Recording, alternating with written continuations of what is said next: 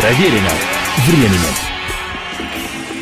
Приветствую всех, я Олег Челап, и эта программа «Проверено временем». Сегодня в цикле «Знаменитые оркестры мира» заключительная третья часть повествования о том, кого во Франции без каких-либо преувеличений именуют французской легендой 20 века. А так оно и есть на самом деле.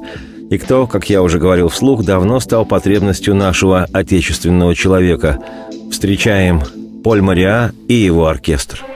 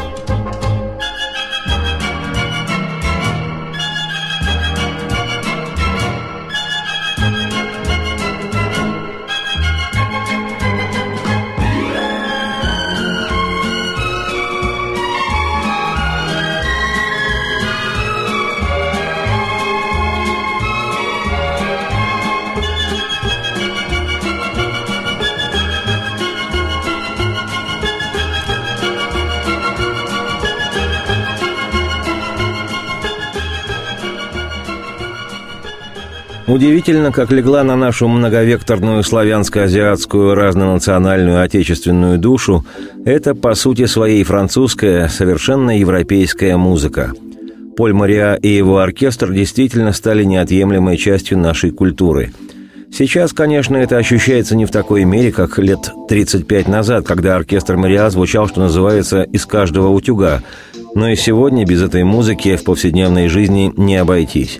Понятно, что тому способствовало и способствует поныне регулярное использование той или иной композиции оркестра в заставках телевизионных программ. Чего стоит одна лишь передача «В мире животных». От этой развеселой щемящей музычки, кажется, никуда невозможно скрыться.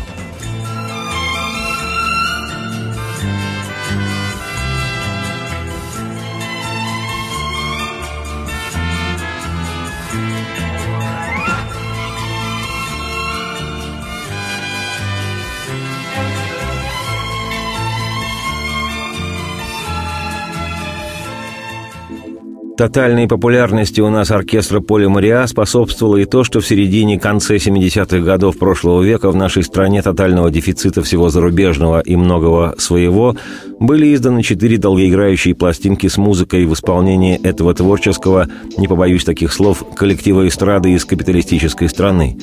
Из всех в то время популярных в мире эстрадных симфонических оркестров это был и самым известным, и на слуху, а потому и самым растиражированным оркестром.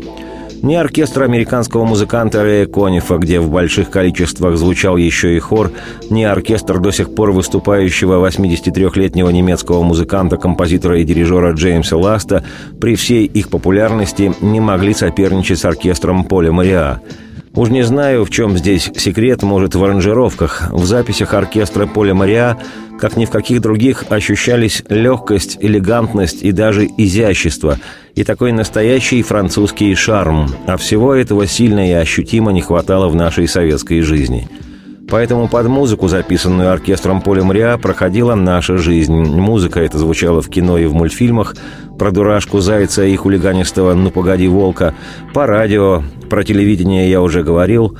Под музыку в исполнении оркестра Поля Мариа выступали фигуристы, представлявшие страну на международных соревнованиях. Под эту музыку отдыхали на орбите космонавты и танцевали медленные танцы на вечерах в студенческих общежитиях. А пытливые юноши с романтическим отношением к действительности мечтательно уносились под звуки этой музыки – в бесконечные дали, где поэтично грустила неразделенная любовь.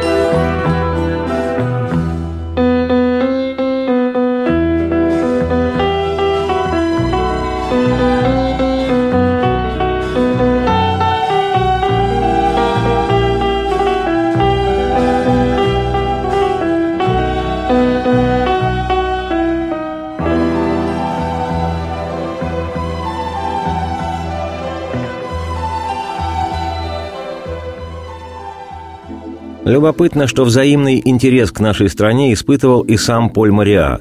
Мне он об этом лично не рассказывал, но так мне почему-то кажется – и хотя на гастроли в нашу страну он приезжал нечасто, один раз в 1967 году в качестве аккомпаниатора музыкального директора восходящей тогда звезды французской эстрады Мирей Матье, а второй раз в январе 78-го, в третий раз, правда, уже с другим дирижером, в 2002-м. Все же целый альбом с русской музыкой был записан коллективом в далеком еще 1965-м. Тогда только что организованный Гранд-оркестр, как тогда именовался коллектив Поля Мариа, под руководством 40-летнего композитора и аранжировщика создал мощное полотно русской и советской музыки. Это была одна из первых вообще долгоиграющих пластинок Мариа, получившая название «Вечная Россия». Во всем мире пластинка эта была издана потом под названием «Русский альбом». Безусловно, в пору холодной войны такой жест воспринимался и в нашей стране, и в мире в целом как гуманитарный – в своей аранжировке Мариа записал с оркестром 12 мелодий русских песен, в числе которых и всемирно известные песни советских композиторов «Подмосковные вечера», «Катюша» и «Полюшка поле». Ее я предлагал в предыдущей программе. Популярная русская песня «Вечерний звон», народные «Эй, ухнем», «Цыганочка», «Калинка-малинка», без которых невозможно себе представить Россию музыкальную, особенно за рубежами нашего Отечества – нашлось на этом альбоме место и мелодии одного из самых знаменитых в мире русских романсов «Очи черные».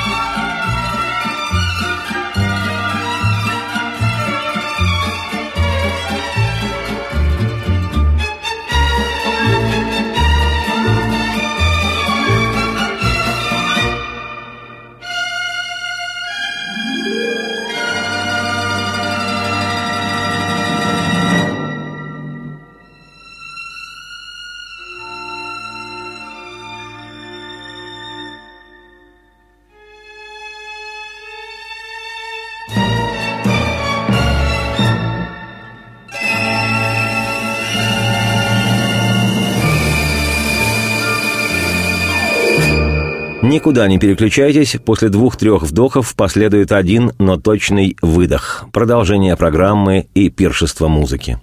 Проверено временем. Вы владеете эксклюзивной информацией? Хотите услышать в эфире интересного гостя или сделать конструктивное предложение? Радио «Комсомольская правда» открыто для диалога. В любое время дня и ночи. Звоните по московскому телефону 637 64 11 и оставляйте свое сообщение. 637 64 11. Код Москвы 495. Радио КП. Всегда на связи.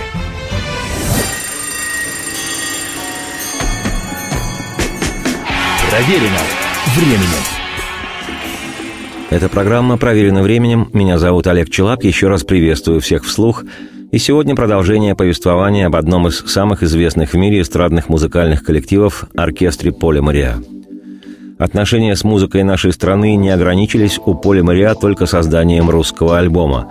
Как отмечено в летописях, в 1978 году во время своего второго и, к слову сказать, последнего приезда в СССР – композитор попросил, чтобы его познакомили с современной советской эстрадной музыкой и вроде бы посетил даже несколько концертов.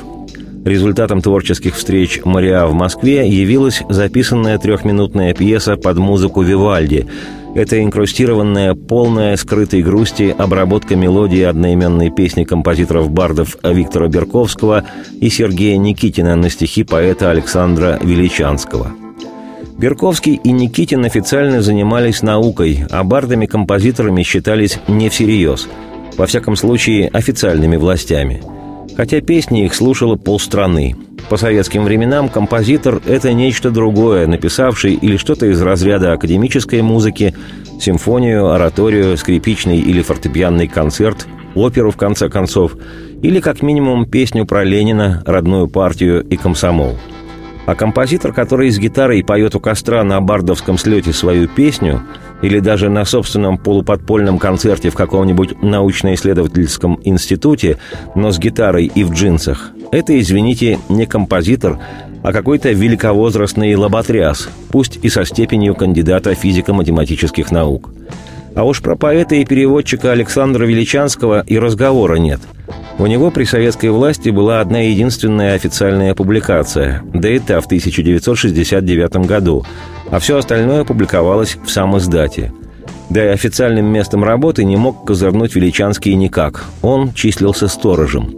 Такой классический расклад советских времен андеграунда – и вот деяние творения этого андеграунда записывается в переработанном виде эстрадным оркестром Поля Мариа из капиталистической Франции на его долгоиграющей пластинке с неподдающимся представлению тиражом в несколько сот тысяч экземпляров и расходится по всему миру.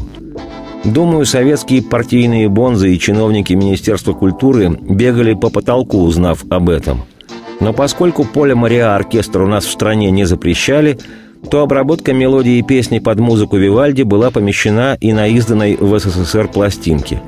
И помимо того, что это действительно красивейшая мелодия, и обработка ее выдержана в лучших традициях высочайшего профессионализма и интеллигентности оркестра «Мариа», сам факт записи произведения всемирно известным оркестром советских с точки зрения властей дилетантов оказался просто-таки сюрреализмом и запредельно музыкально-государственной фантастикой – потому что под музыку Вивальди, кроме всего прочего, была явная на мировом уровне победа подлинной, но вынужденной жить параллельной жизнью культуры, параллельной культуре официально выдержанной, советской – Вещь под музыку Вивальди оказалась удивительно лиричной фигой в кармане, большим приветом большому брату в лице КГБ и ЦК родной коммунистической партии от московской творческой интеллигенции, не членов союзов композиторов и писателей.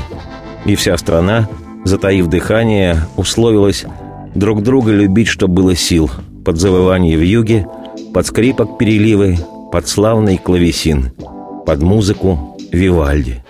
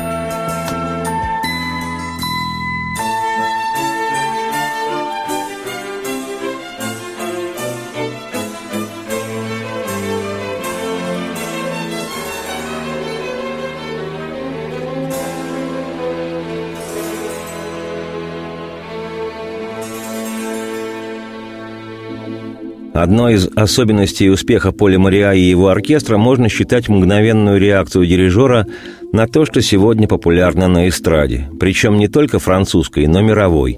И отслеживал конъюнктуру музыкального рынка Поль Мариа с небывалой скоростью. На эту тему есть одна ставшая хрестоматийной история – когда песня, название которой у нас в стране перевели как «Бабье лето», хотя это «Индейское лето», но бог с ним, суть одна. Так вот, «Индейское лето», которую записал обожаемый в наших краях французский певец Джо Дассен, месье Мариа переаранжировал и подготовил для записи в собственной интерпретации буквально через несколько дней после того, как песня стала хитом в исполнении Дассена – Повсюду, куда приезжал на гастроли оркестр Мариа, а он в буквальном смысле исколесил весь мир, его руководитель интересовался всем самым модным и популярным, что звучало в этой стране.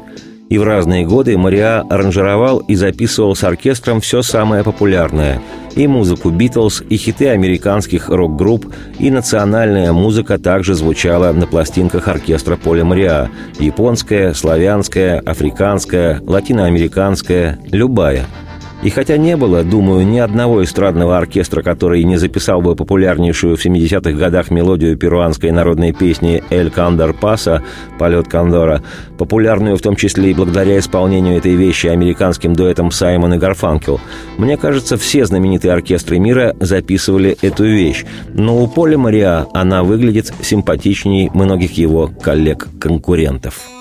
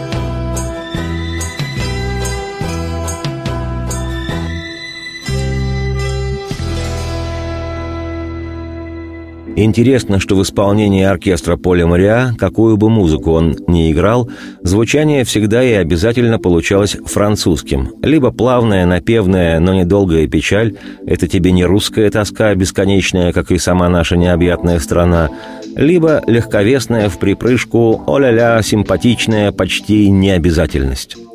Вот ведь как симпатично по-французски, почти по-парижски звучит у оркестра Поля Мариа популярнейшая музыкальная тема «Нью-Йорк, Нью-Йорк», которая впервые прозвучала летом 1977 в исполнении бесподобной американской актрисы Лайзы Минелли в одноименном фильме режиссера Мартина Скорсезе. А два года спустя, в 79-м, песня «Нью-Йорк, Нью-Йорк» была переаранжирована и перепета знаменитейшим Фрэнком Синатрой – Благодаря исполнению Синатрой песня и стала так всемирно популярна. И сегодня она ассоциируется только с двумя этими выдающимися артистами – Минелли и Синатрой. Но ни один из них не был французом. А у Поля Мариа мелодия песни «Нью-Йорк, Нью-Йорк» звучит так, будто в «Большом яблоке» ее напевает, мурлычет под нос приехавший в Нью-Йорк парижанин.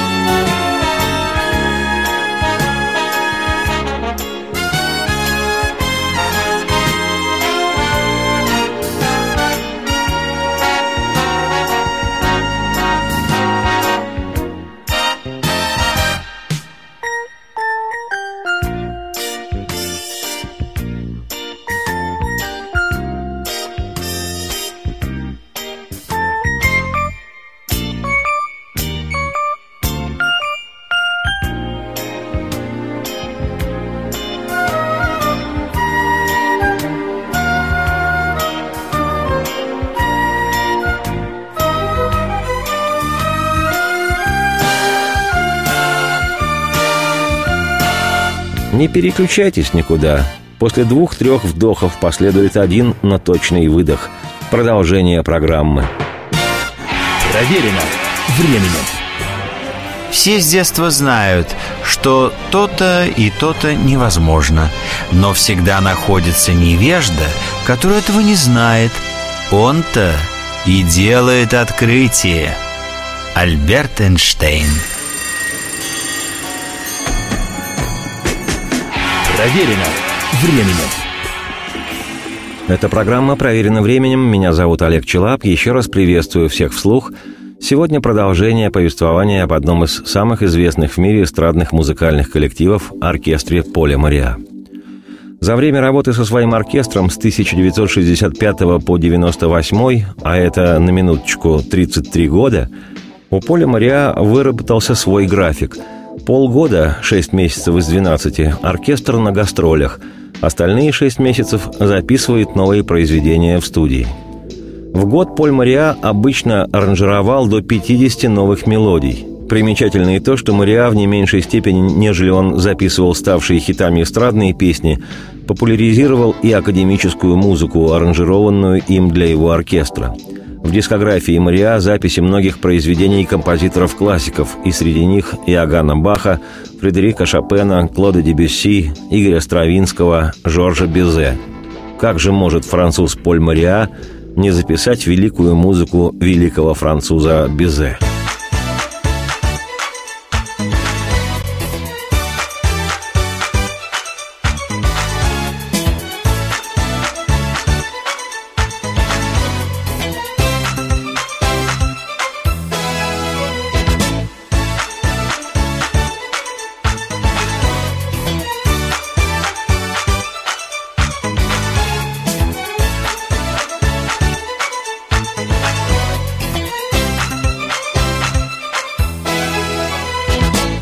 Влияние Поля Мариа и его оркестра на мировую музыку оценивать не возьмусь, и без меня будет кому разглядывать в микроскоп до диез и си бемоль.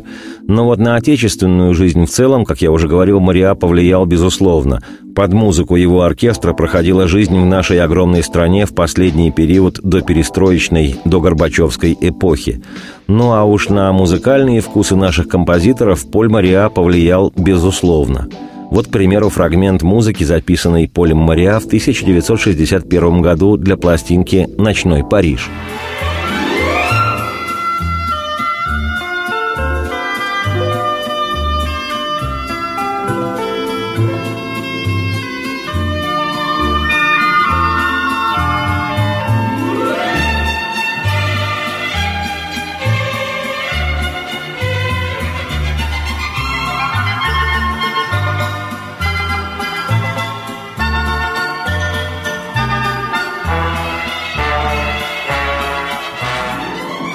А вот знакомая каждому нашему человеку новогодняя мелодия композитора Микаэла Таривердиева, которую он сочинил спустя 14 лет, в 1975-м, для культового кинофильма Эльдара Рязанова «Ирония судьбы» или «С легким паром».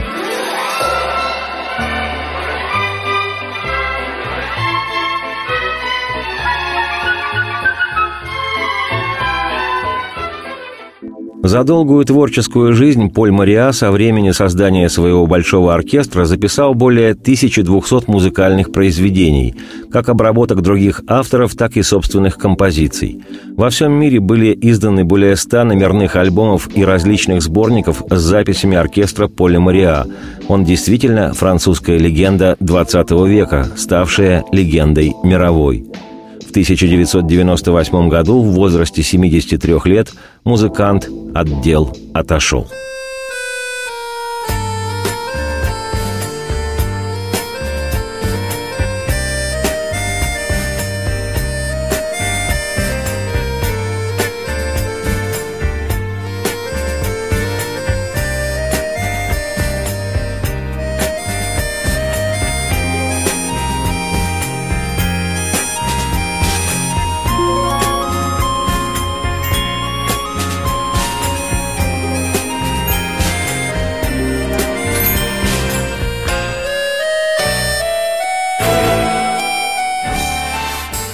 1998 года новым дирижером оркестра стал пианист Жиль Гамбюс, который проработал с Полем Мариа долгие годы. И в 2002 году оркестр вновь давал концерты. В 2005-м Мариа доверил свой оркестр коллеге-музыканту Жан-Жаку Жустафре, с которым коллектив совершил гастрольный тур в Японию. А в 2006-м в возрасте 81 года Поль Мариа умер на юге Франции в своем доме в Перпиньяне. После смерти маэстро его вдова Ирен Мариа предложила новое название для оркестра. Отныне он называется «Гранд-оркестр» под управлением Жан-Жака Жустафре. В новом оркестре заняты многие музыканты, работавшие с Полем Мариа последние два десятилетия.